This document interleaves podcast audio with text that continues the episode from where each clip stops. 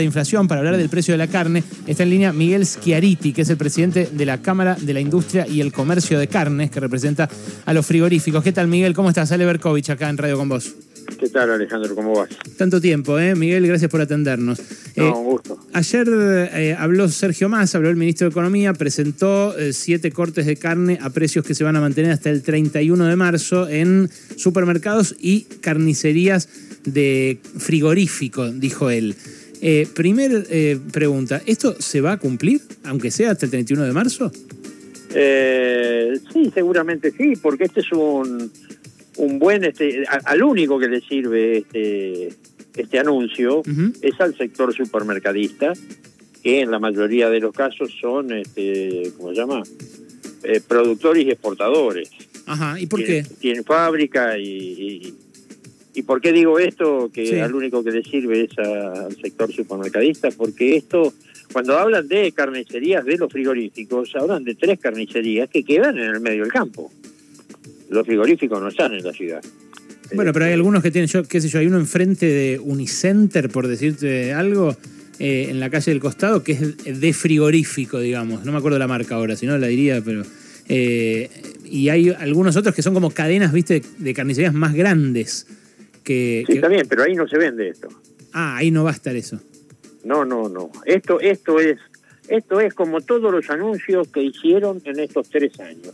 Esto es una cantidad de carne que esta vuelta es un poco más grande que la normal. Ujú. Son 15.000 toneladas que ponen entre frigoríficos y el supermercadismo y se vende exclusivamente en las bocas de venta del supermercadismo, de las grandes, este que como se llama, de los grandes salones del supermercadismo. Ni siquiera van a estar en los express que tienen cada uno de los supermercados. Ok, ahora, eh, el descuento, por ejemplo, del 10% que va a haber con tarjeta de débito para quien compre en cualquier carnicería, ¿no te parece que puede sumar? A mí es lo que más original me pareció dentro de un anuncio efectivamente ya repetido, ¿no?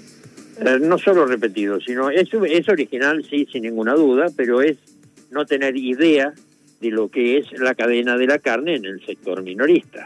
¿Por qué? En Capital Federal puede ser que encuentres este, algunas carnicerías que tengan postnet, pero cruzar a General Paz, cruzar el Riachuelo, Mm. y no vas a tener una sola. Mm. Bueno, ahí, Entonces, claro, ahí hay un punto es- débil, es- claramente. Ellos dicen que eh, le van a subsidiar incluso la, la instalación de los postnet a quienes quieran hacerlo con una cuenta. pero para eso tiene que estar inscrito. Claro. Y el problema más serio que tiene la industria frigorífica es que ningún gobierno quiere terminar de sanear la cadena cárnica.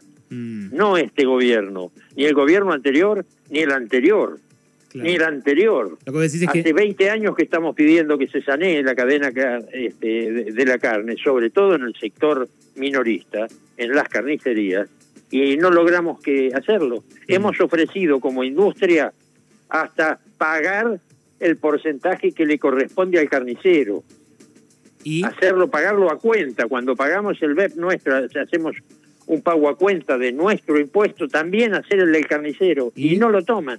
¿por qué? Ah, sería bueno saberlo.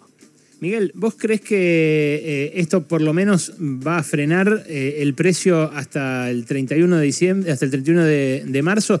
Después, ¿qué puede pasar? Porque yo vi el último informe de ustedes. De No, la pero espera, espera, espera, está partiendo de algo que no va a ocurrir. Esto no va a frenar el aumento de precios hasta el 31 de marzo. Ah, vos Esto decís- no frena nada. Es decir, solo va a pasar en los supermercados que se va a cumplir entonces. Solo va a pasar en los supermercados, porque el, supermer- el supermercado le conviene esto, porque usa la carne como gancho y después te vende 400 pesos un alfajor, qué sé yo, digo por decir algo, no sé si es caro o es barato, Sí, sí, porque claro. no compro alfajores, pero este, ¿entendés lo que, lo Sí, que quiero decir? Le sirve porque con un producto de, de- de- de llamador, eh, este, ¿cómo se llama? Vende cualquiera de los 17 mil productos más que tiene para vender. Ahora, si hay más oferta, ¿no puede forzar esto a que los eh, carniceros también bajen un poco los precios porque vean que la gente se les va? Eh, la gente que se les va a algunos carniceros Sí. es la gente de clase media que tiene posibilidad de ir y de hacer una compra para una semana, para 15 días o para el mes. O sea, Eh, la otra gente, es decir, que gente de clase media, mm, y, y te, te podría llegar a, a decir clase media media. que es la que compra de esa manera. El resto de la gente compra todos los días, no tiene plata para comprar este, y no va a ir a un supermercado porque por ahí tiene que tomar uno o dos colectivos para comprar la comida de dos días. ¿Vos te referís al, que, compra, por ejemplo, eh, 500 mangos de pollo? Al que compra... Eh, Exactamente. Claro. Que, que, pero ojo, ese es el que debería recibir esta, esta promoción. Sí, claro. No puede acceder a ello. El tema es cómo, ¿no? Porque estamos hablando con Miguel Schiariti, que es el presidente de la Cámara de la Industria eh, de Carne, de los frigoríficos, los frigoríficos del mercado doméstico, ¿no? Porque los exportadores tienen otra Cámara. Pero, ¿cómo llegar ahí, Miguel, para que se alivie ese segmento, el de menor poder adquisitivo? ¿Cómo haces? Mira, lo primero, una, una, lo primero que habría que hacer es bajar los impuestos. El 40% del costo de la carne son impuestos. Bueno, pero ahí, viste, muchas veces se queda en el camino. Cuando bajaron el IVA, por ejemplo, para la canasta básica, se quedó en el camino, en la cadena. No, no se quedó en la cadena, eso bajó. Bajó en toda la cadena, bajó igual. No, no, sé. No, no, no. Sí, sí. No, no, hubo un aumento de márgenes. No, sí, el precio, por ejemplo, cuando fue la transición del gobierno anterior a este, que se levantó el IVA para una serie de productos de la canasta básica alimentaria, subieron igual, Miguel, sí, los datos del INDEC. Por eso te digo, no, no es tan fácil como como bajarle esos impuestos. Habría que, pensar de alguna otra forma, pero evidentemente el gobierno no le, no le encuentra el agujero al mate. Y si el, el gobierno no quiere sanear la cadena, este, ¿qué le va a encontrar el agujero al mate? Proponer que la gente pobre pueda ir a comprar una carnicería que tenga postnet es no tener idea, no haber salido del escritorio del despacho. Mm. No caminó nunca a la calle el tipo que se le ocurrió eso. Entiendo. La, la cadena, eh, los frigoríficos de todos modos eh, adhieren, ¿no? Algunos de los frigoríficos que integran tu cámara adhieren. No, no, frigoríficos de mi cámara no adhieren. Ahí son 12, 14 frigoríficos que son los que aportan la mitad de esas 15.000 toneladas, que son los frigoríficos exportadores. Ah, ok. ¿Y, y no hay alguna conversación con, con, los tuyos para, para que se sumen de algún modo a, a alguna medida que contribuya a aliviar esto? Mira, cuando yo le planteé en su momento, hace un par de años a algún funcionario, decime en qué lugar de la cadena eh, hacemos el esfuerzo. Hay 220 mil productores ganaderos, hay 4 mil este, que, compradores entre frigoríficos y matarifes, hay casi 100 mil carnicerías. Y estamos después los consumidores, 47 millones. ¿En qué lugar, quién, quién es el que hace el esfuerzo. ¿Dónde, ¿En qué lugar de la cadena? ¿Y qué te dijeron? No tienen respuesta porque decime vos en qué lugar de la cadena lo haces. Mm, claro.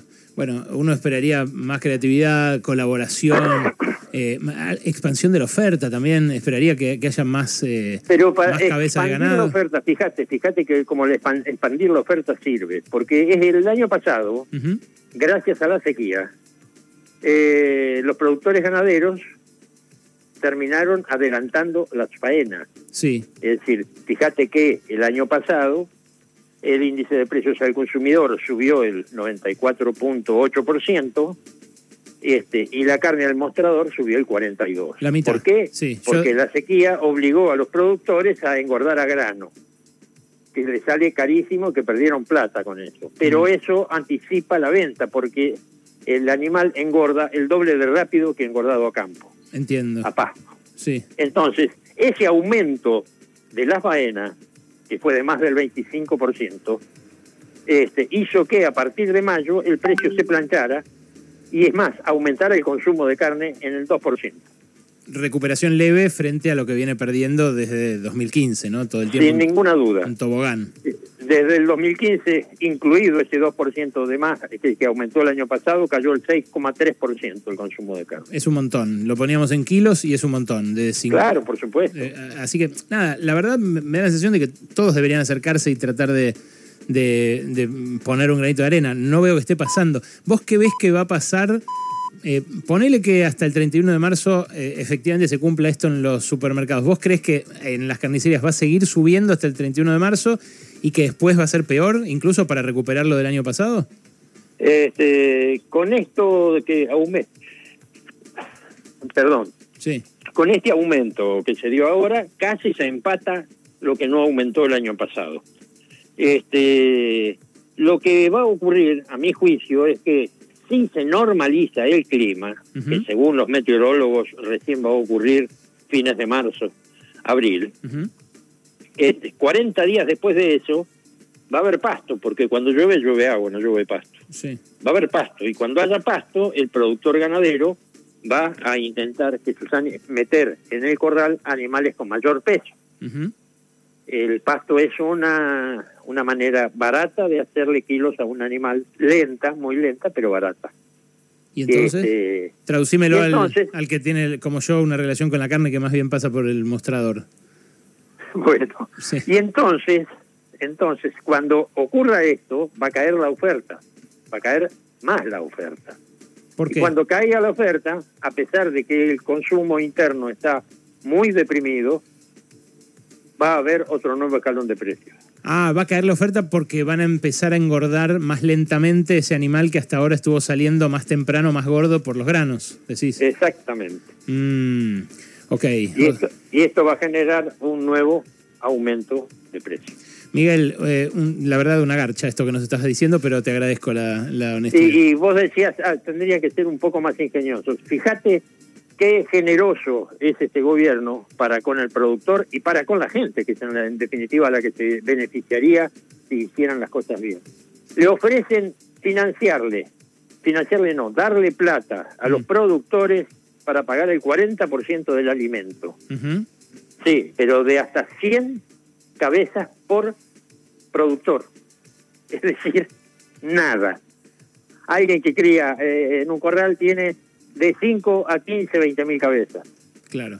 Bueno, sí, tampoco... Eh, ahí habría una discusión, ¿no? Si van a subsidiar 15 mil cabezas a un hacendado el alimento, en todo caso habría que hablar de, un control de precios más estricto, de qué resultados a cambio de eso y demás, pero tampoco me parece que esté la guita para hacerlo. Yo... No, no está, no está.